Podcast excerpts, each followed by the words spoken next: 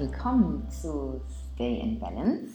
Ich freue mich, dass du wieder da bist und ich freue mich mal wieder was aufzunehmen, was ich schon sehr, sehr lange nicht gemacht habe, nämlich ein QA. Eine Hörerin ähm, hat mir eine Frage gestellt und die würde ich ganz gerne einfach hier im Podcast beantworten, denn ich glaube, dass das für äh, ganz viele andere auch relevant sein kann, denn es handelt sich um eine Erkrankung, die bei uns im Westen leider sehr, sehr weit verbreitet ist und leider tatsächlich auch einfach viel zu häufig als gegeben angenommen wird. Also das ist nun mal so, wenn man älter wird und da kann man auch nicht viel machen oder man muss es halt irgendwie wegoperieren. Es handelt sich um Hämorrhoiden. Hämorrhoiden sind ein Thema, über das ja viele Menschen nicht gerne sprechen, verständlicherweise ähm, denn ja, wir sprechen im Westen ja sowieso relativ ungern über Stuhlgang und solche Dinge. Für uns im Ayurveda ist das vollständig normal und wir machen uns da gar keine Gedanken drüber.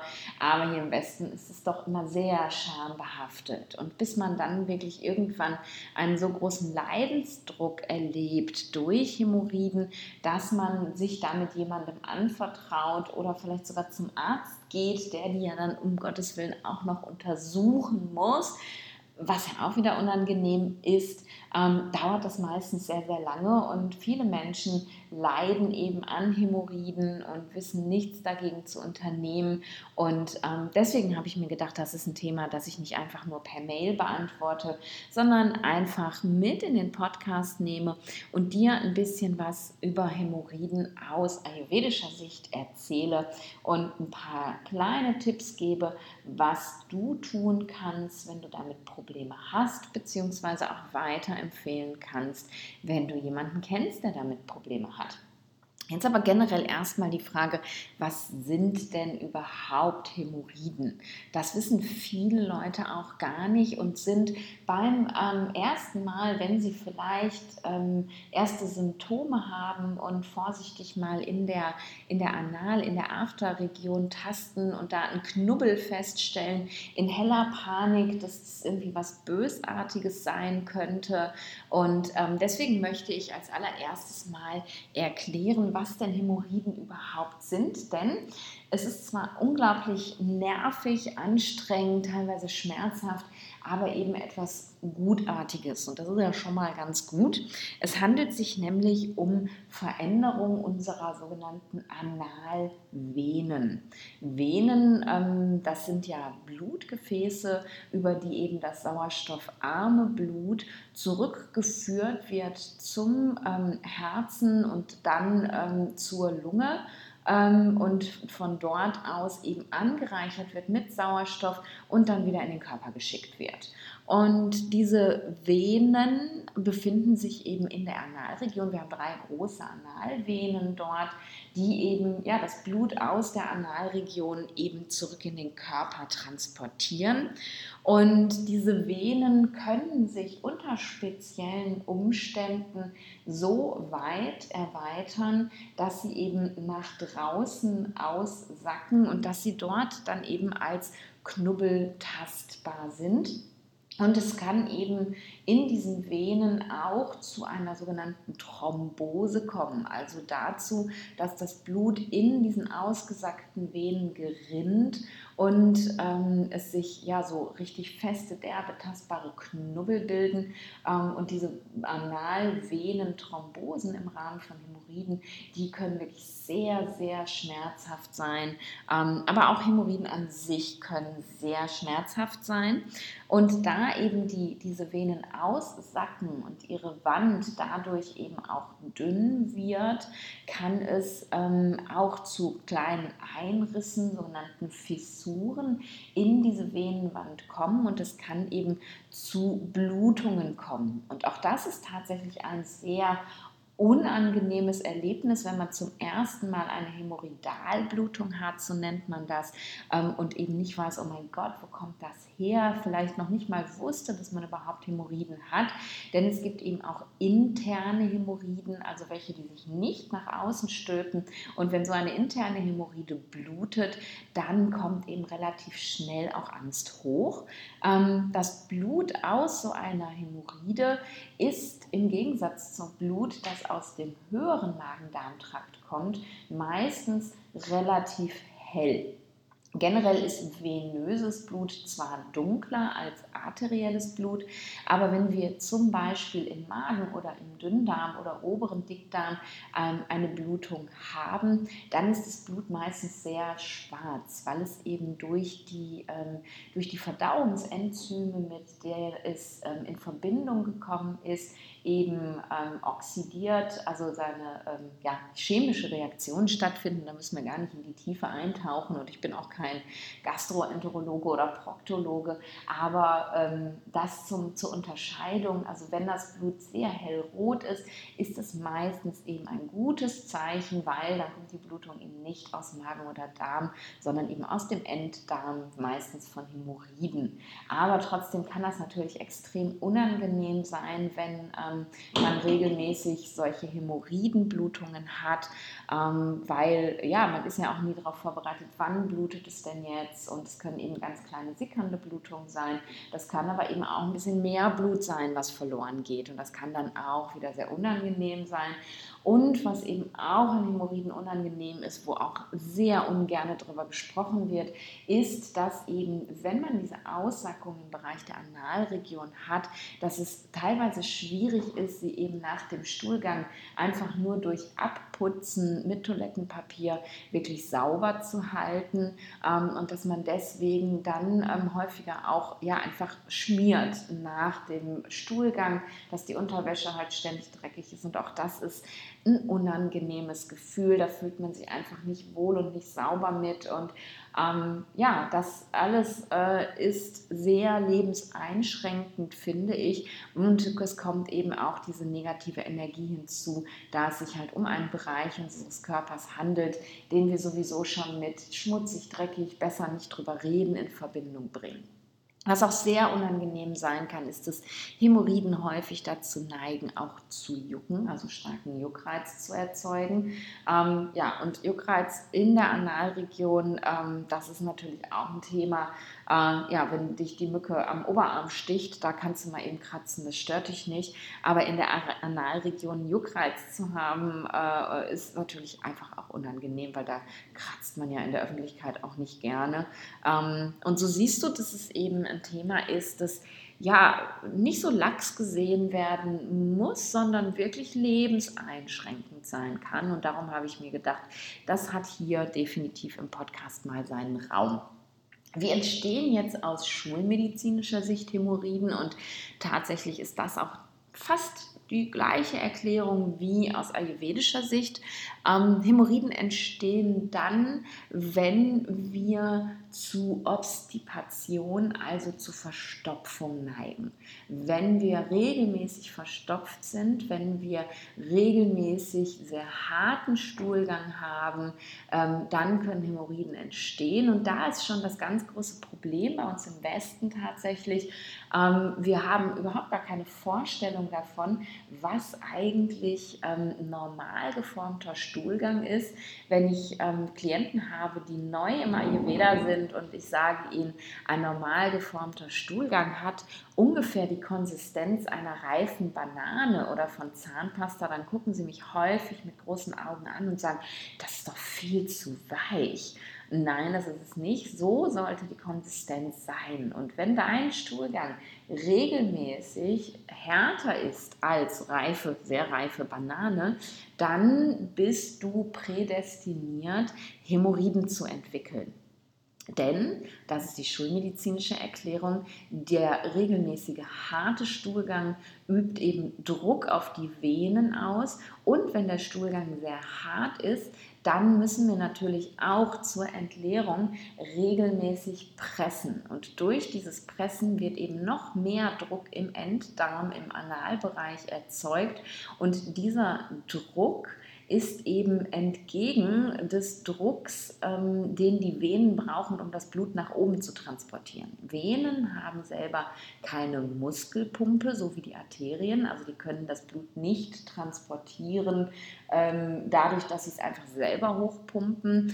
Ähm, und durch diese fehlende Muskelpumpe und den kontinuierlich zu hohen Druck in die Gegenrichtung kommt es eben dazu, dass diese Venen nach und nach aussacken und durch diese Aussackung, durch dieses Dünnerwerden der Venenwand entstehen eben diese tastbaren Knüppelchen, die also keine Gewebsvermehrung sind, sondern tatsächlich eben ja, Hämorrhoiden, Venenaussackung. Aus ayurvedischer Sicht kann man ähm, Hämorrhoiden natürlich auch betrachten. Und die Ursache für Hämorrhoiden ist aus ayurvedischer Sicht im Endeffekt die gleiche wie auch aus schulmedizinischer Sicht. Also eine dauerhafte ähm, Verstopfung oder dauerhaft harter Stuhlgang, auch wenn du täglich Stuhlgang hast, wenn er zu hart ist, ähm, führt eben zur Bildung von Hämorrhoiden. Ähm, und ein dauerhaft erhöhter, ähm, ja, eine erhöhte Konsistenz, also ein dauerhaft zu harter Stuhlgang oder auch Verstopfung, ist meist die Folge eines erhöhten Vata im Dickdarm. Wenn Vata, das ja eben sehr trocken in seiner Natur ist, ähm, da im Dickdarm erhöht ist, dann trocknet das eben den Stuhlgang aus. Dadurch wird er eben härter und so entsteht Verstopfung. Das heißt, meistens beginnen Hämorrhoiden eben mit einem Vata-Problem. Mm, und durch dieses erhöhte Vata im Bereich der Analregion, also im Darm erstmal generell, kann sich eben das Vata dann in die Analregion, in die Muskulatur und die Gefäße eben ähm, der Analregion ausbreiten, kann dort stagnieren und kann tatsächlich dann dazu führen, dass sich diese Hämorrhoiden bilden. Und ähm, da kann auch, muss nicht, aber kann auch AMA involviert sein, also eben unverdaute Stoffwechselreste, die wir nicht verdauen konnten, weil entweder die Kraft unseres Aknis zu schlecht ist oder wir eben äh, kontinuierlich sehr schwer verdauliche Mahlzeiten zu uns nehmen, wie verarbeitete Lebensmittel oder unverdauliche Lebensmittelkombinationen. Und AMA kann eben in den Körperkanälen und damit auch in den Blutgefäßen hängen bleiben und kann eben zu Stagnation von Doshas führen, so dass sich eben Doshas im Gewebe absetzen können.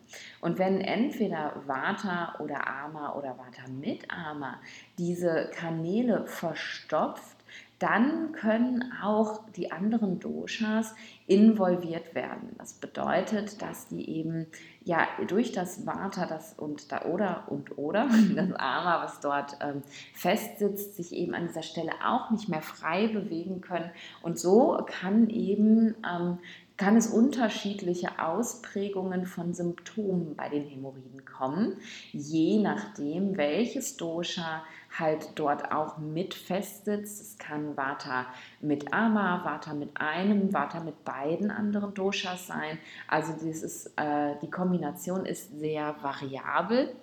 Und wir schauen uns eben immer Ayurveda immer ganz genau an, welches Dosha ist involviert anhand der Symptome, die sich zeigen. Ähm, wenn wir ein reines Vata-Problem haben, dann steht meistens der Juckreiz im Vordergrund und die, ähm, die, die Aussackungen sind häufiger dunkel verfärbt und eher sehr hart verdickt, hart tastbar. Blutungen stehen dann weniger im Vordergrund. Wenn Pitta mit involviert ist, dann ähm, führt das häufig zu einem ähm, eher fauligeren Geruch. Ähm, es äh, sind wirklich häufiger mal Blutungen involviert, denn Blut ist sozusagen das Reservoir von Pitta.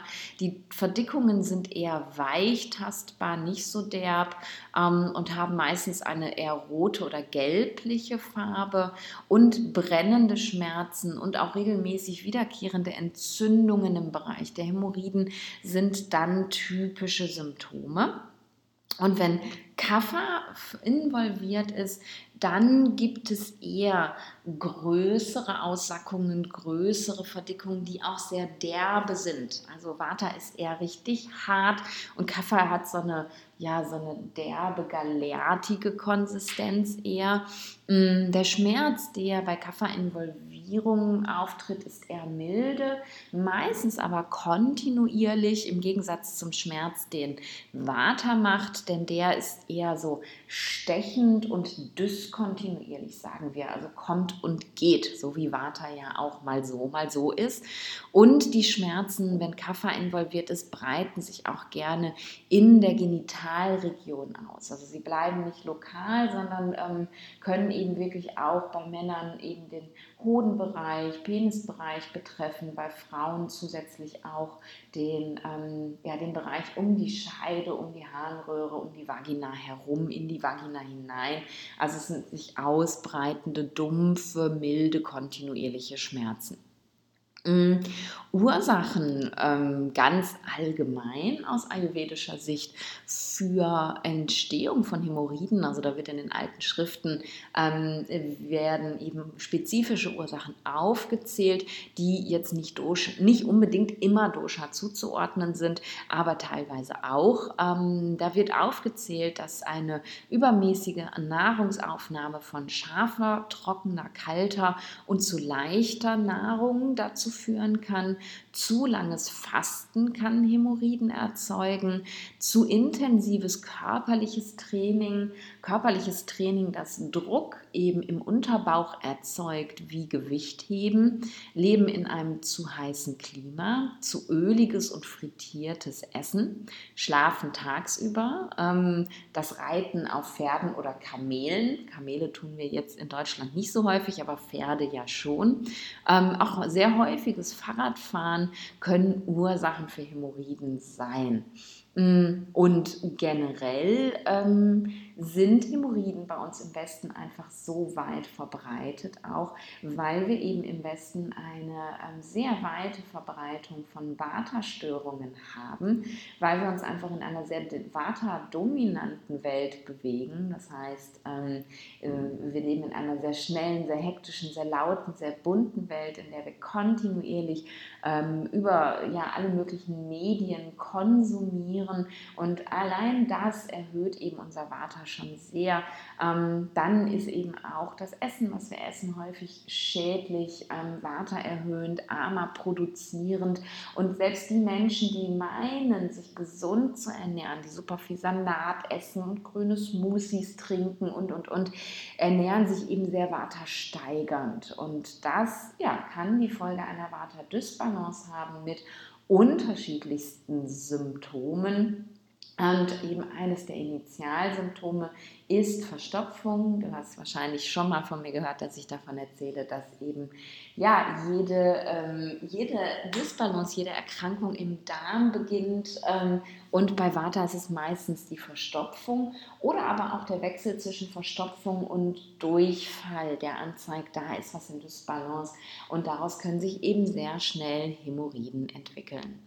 Wenn ähm, jetzt Hämorrhoiden schon da sind, ist natürlich die Frage, wie behandle ich diese? Und da ist es ganz, ganz generell wichtig, wenn du eben Hämorrhoiden hast und hast tatsächlich jetzt auch gerade aktuell ein Problem mit Verstopfung oder Wechsel zwischen Verstopfung und weichem Stuhlgang, Verstopfung und Durchfall.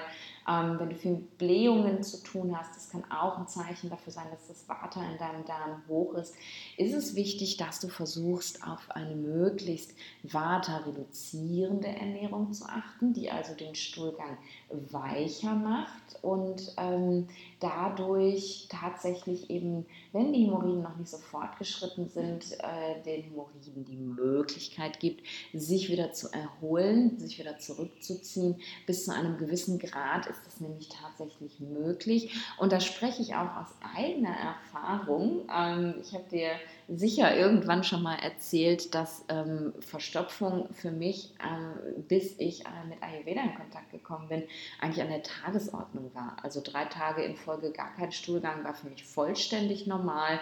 Äh, Toilettenpapier musste ich eigentlich nie benutzen, weil ich immer unzusammenhängende Hasenköttelchen gemacht habe.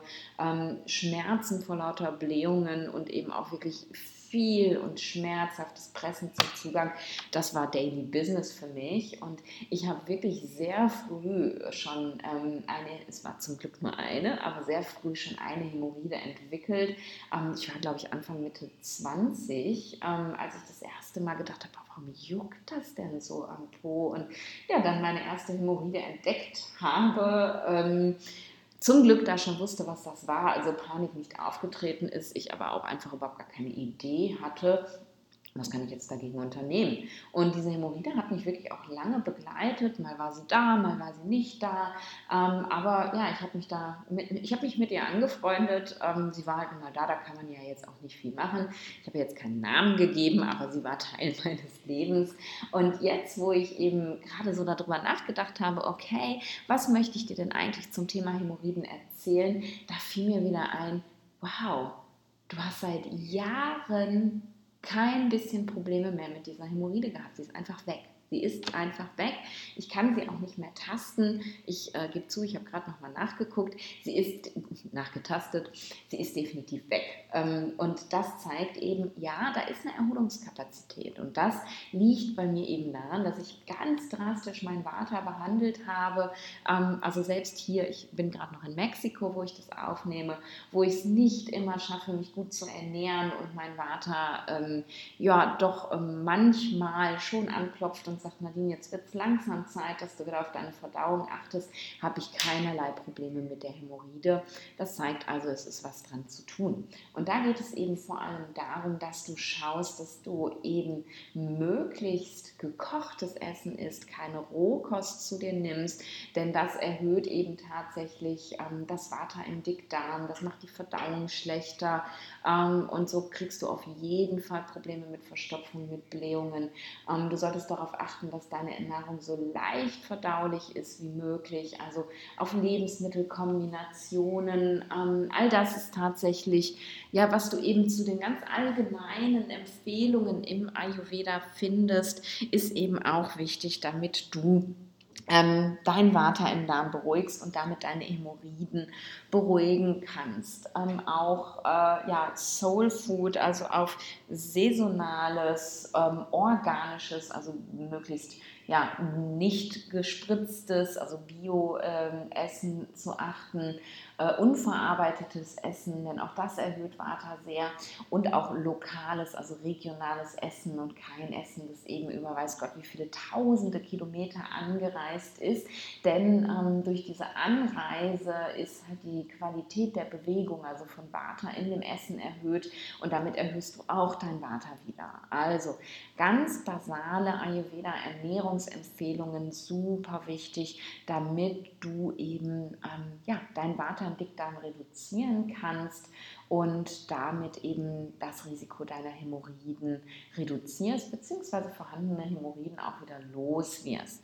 Wenn du darüber hinaus noch andere Vata-Beschwerden hast oder sogar Vata-Erkrankungen, dann würde ich dir tatsächlich empfehlen, mit einem Ayurveda-Arzt mal Kontakt aufzunehmen, ähm, denn da muss man, was die Ernährung angeht, eventuell noch ein bisschen präziser werden ähm, und äh, muss vielleicht eventuell auch zusätzlich noch Medikamente hinzufügen, um eben ähm, diese ausgeprägte Verstopfung, die die Hämorrhoiden macht, in den Griff zu bekommen. Das geht dann tatsächlich alleine über die Ernährung vielleicht nicht mehr und da solltest du dann mit einem Ayurveda-Arzt Kontakt aufnehmen und dich da vielleicht unterstützen lassen. Was ich dir aber sagen kann, ist, dass ich ähm, meine Hämorrhoide völlig, ohne Medikamente wegbekommen habe und auch schon bei einigen Klienten das ohne Medikamente geschafft habe, also Medikamente im Sinne von ayurvedischen Medikamenten.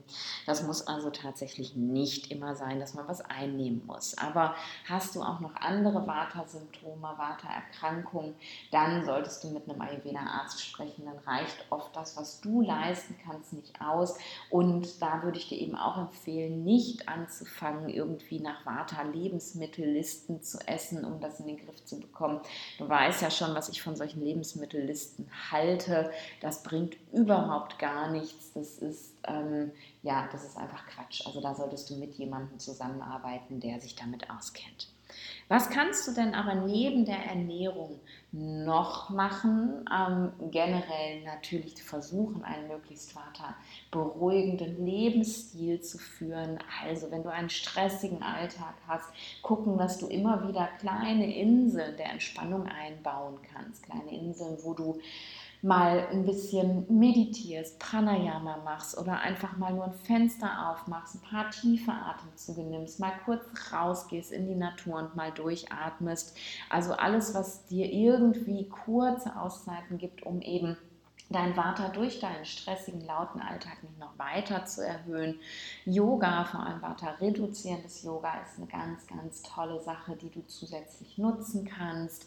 Ähm, ja, Pranayama habe ich schon gewählt, äh, erzählt. Man kann mit Pranayama auch ganz, ganz gezielt gezielt einwirken auf die Doshas mit Pranayama, Vata reduzieren ähm, und äh, auch ganz gezielt eben an dem Vata arbeiten, dem sogenannten Apana Vata, das an der Entleerung des Darms ähm, ja, beteiligt ist. Denn das ist auch ganz, ganz wichtig tatsächlich, dass das Apana in die richtige Richtung fließt, nicht stagniert, damit die Hämorrhoiden besser werden. Ähm, all das ist natürlich ganz, ganz wichtig, regelmäßig ähm, dir ja, Zeit zu lassen, zur Toilette zu gehen. Also nicht morgens aus dem Haus zu hetzen und gar nicht mal dem Darm anzubieten, sich überhaupt zu entleeren.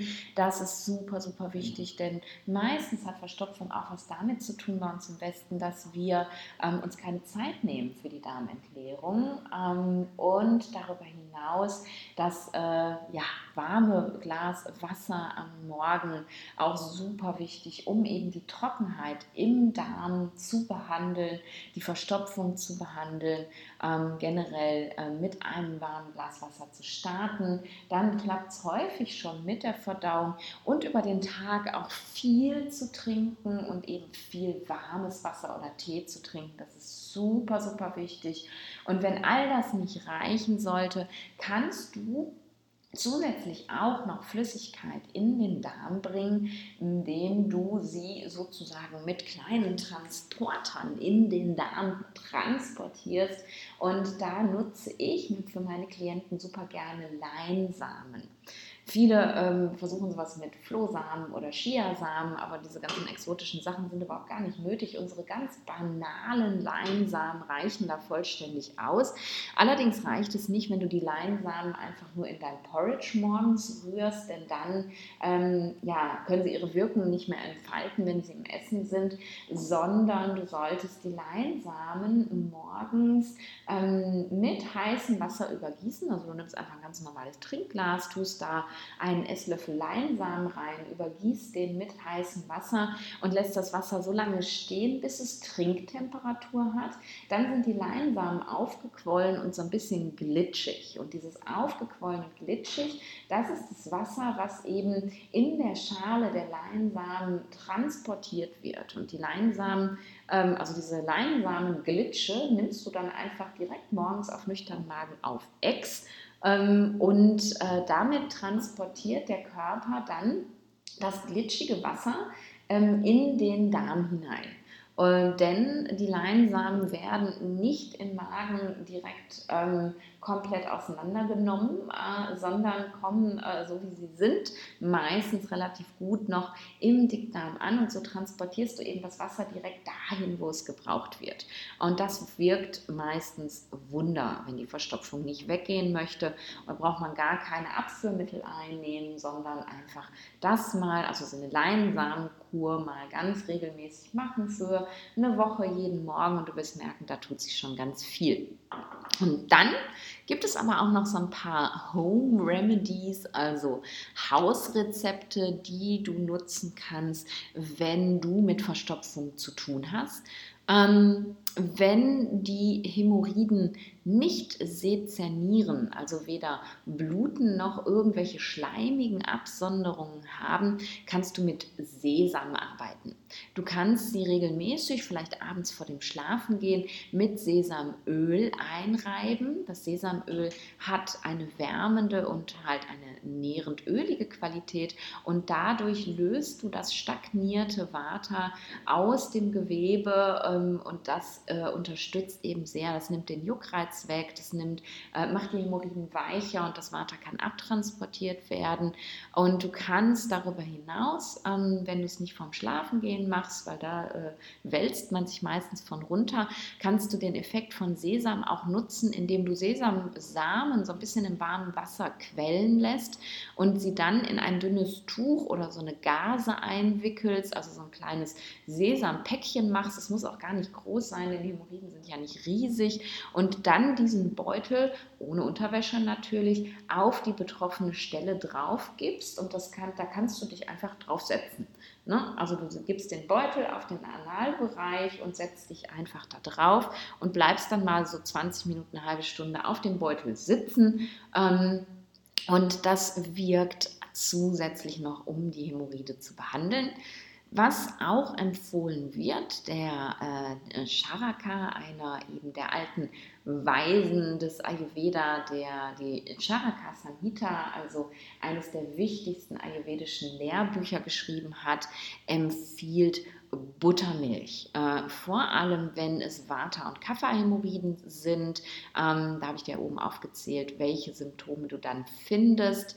Dann ähm, sagt er, gibt es keine bessere Behandlung für die Hämorrhoiden als Buttermilch. Da ähm, ist es ganz, ganz wichtig, dass du auf die Qualität der Buttermilch achtest. Denn die Buttermilch, die du im Discounter kaufen kannst, die wird dann nicht funktionieren.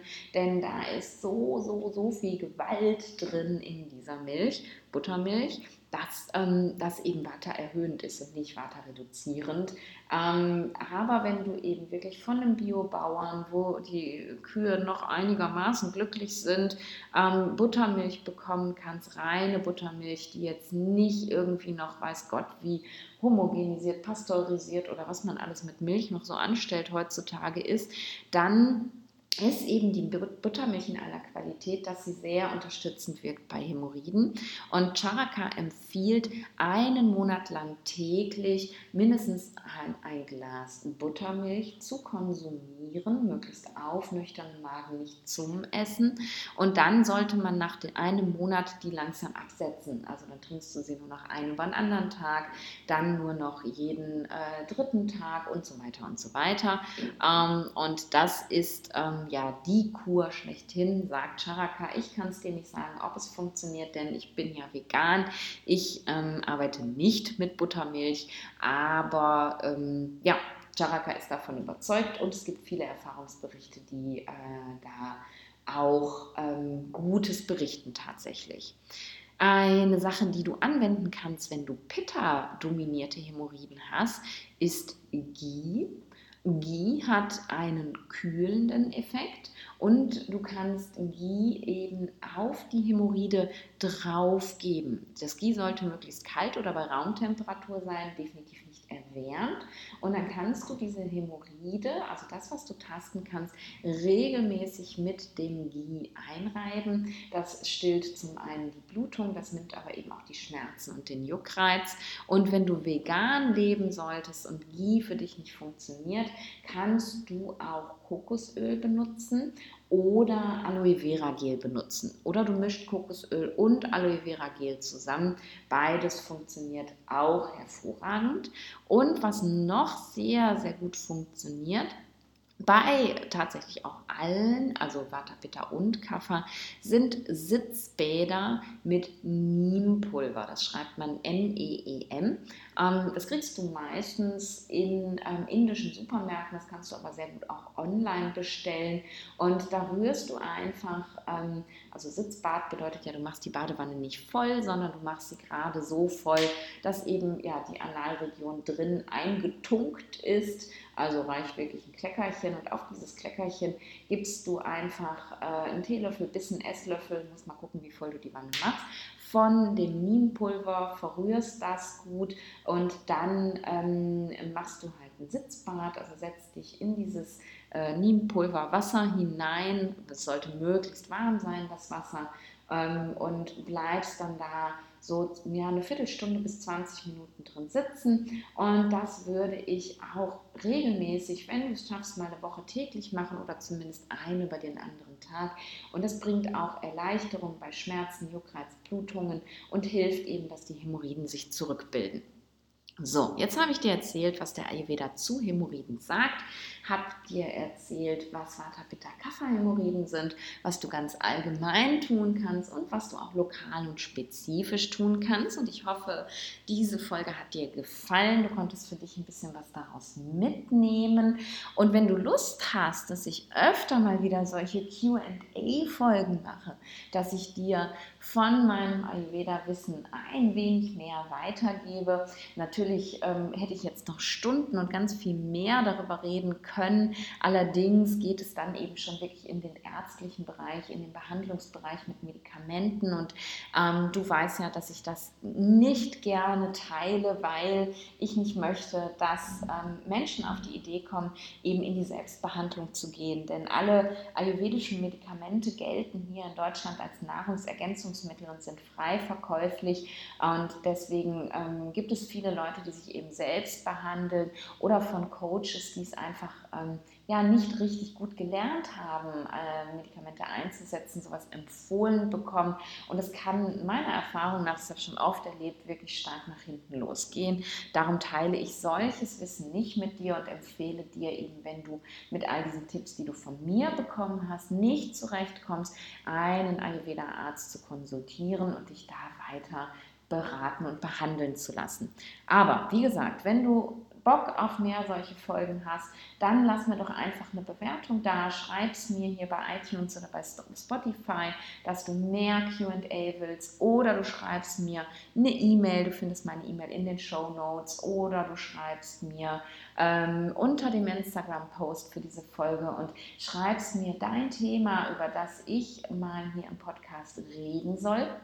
Und wenn du Ayurveda-Praktiker bist, wenn du Ayurveda-Coach, Ayurveda-Arzt, Ayurveda-Therapeut bist und jetzt sagst, wow, die Nadine, die weiß eine ganze Menge und kann das auch noch gut erklären, dann habe ich noch einen Tipp für dich.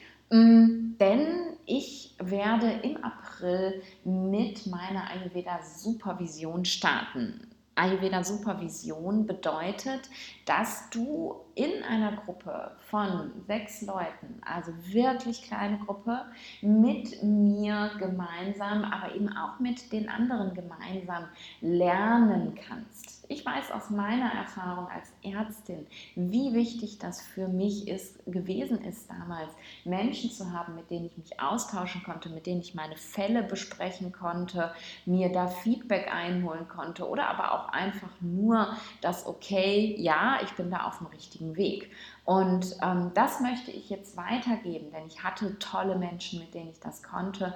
Und ich möchte, äh, dass eben ja, dir, wenn du Ayurveda-Experte bist, dir die Möglichkeit geben, das auch zu haben. Denn als ich mit Ayurveda begonnen hatte, hatte ich das nicht. Und es hat mir wirklich, wirklich sehr gefehlt. Und darum gibt es diese Supervision. Wir treffen uns alle zwei Wochen ein halbes Jahr lang über ähm, Zoom und tauschen Fälle aus. Wir werden deine Fälle besprechen in der Gruppe und ich werde meinen Senf dazu geben ähm, und werden eben ein, eine Lösung finden sozusagen für deine Fälle ähm, oder werden dich auch nur in dem bestärken, was du schon weißt und darin bestärken, dass du mit deinem vielleicht speziellen Fall alles richtig gemacht hast. Jeder kommt mal dran, sogar zweimal. Und du ähm, hast ebenso nicht nur deine Möglichkeit, deinen Fall zu präsentieren, sondern du lernst auch von den Fällen der anderen. Und ich finde, das ist ein ganz großes Geschenk, das ich mir so sehr gewünscht hätte. Und darum wird das jetzt gemacht. Und wenn du mehr über die Supervision wissen möchtest, dann guck jetzt mal in die Show Notes rein. Ähm, da findest du den Link zu meiner Website und auf der Website kannst du dich auf die Warteliste eintragen. Und sobald genug Leute zusammen sind, werde ich die erste Gruppe oder wenn es ganz viele sind, sogar Gruppen zusammenstellen und wir werden gemeinsam ähm, in die Supervision starten. Ich habe schon mega Bock drauf, denn ich liebe es, mein Wissen weiterzugeben. Ich liebe es, Dinge zu erklären und ja, ich, ich freue mich wahnsinnig drauf. Also, wenn du Ayurveda Experte bist und dich jetzt angesprochen fühlst, guck in die Show Notes, guck auf meine Website, melde dich an, wenn du Ayurveda einfach nur mehr in dein Leben integrieren möchtest und ein Thema hast, das ich besprechen soll, schreib mir und dann mache ich das für dich. Ich freue mich, dass du wieder da warst, dass du wieder zugehört hast, dass du mich damit unterstützt, andere unterstützt, mich zu finden und ähm, ja, freue mich auf nächste Woche und sag bis dahin, stay in balance.